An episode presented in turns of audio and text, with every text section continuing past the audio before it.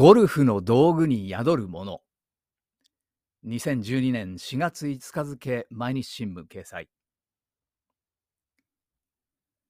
オイゲン・ヘリゲル博士は大正13年招かれて東北帝国大学で哲学とギリシャ語を教える傍ら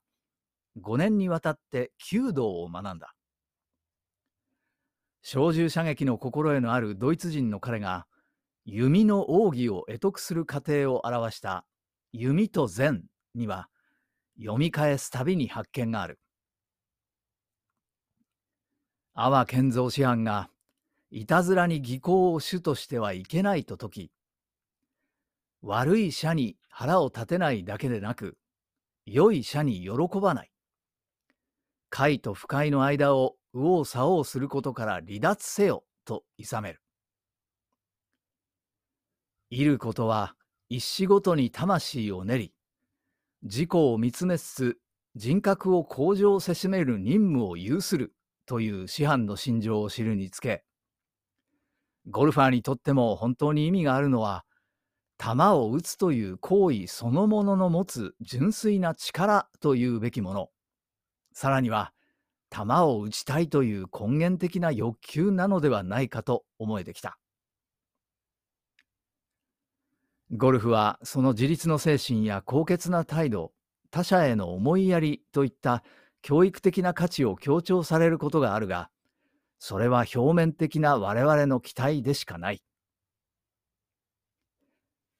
というわけで一向にゴルフの冴えない私がそれでもなおさら入れ込む言い訳を見つけたいという下心から再び手に取って読むうち今回は次の古書に至って旗と膝を打った。私が引き続いて言い損ねると、師範は私の弓で二三回言い放したのである。すると弓はてきめんに良くなった。あたかも弓が前と違って物分かりが良くなり、自ら進んで自分を引かせるかのようであった。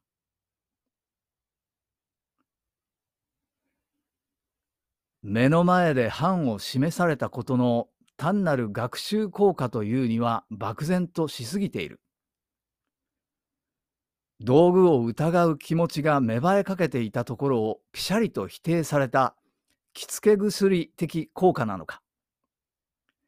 何かの暗示的作用が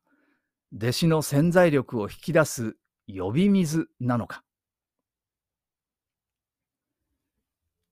あやかるとはこのことかと考えて、すぐに空想は膨らんだ。プロが使っているクラブや弾と同じものを使いたいという私自身の気持ちがにわかに説明されたように感じた。技量も顧みず、私はプロ仕様の道具を求める。それはヘリゲル博士の稽古を追体験したいという無意識の願いだとは言えないだろだろうか。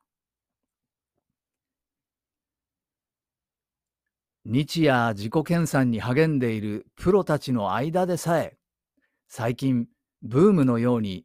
長尺、中尺のパターが流行しているのも同様ではないかとふと思った。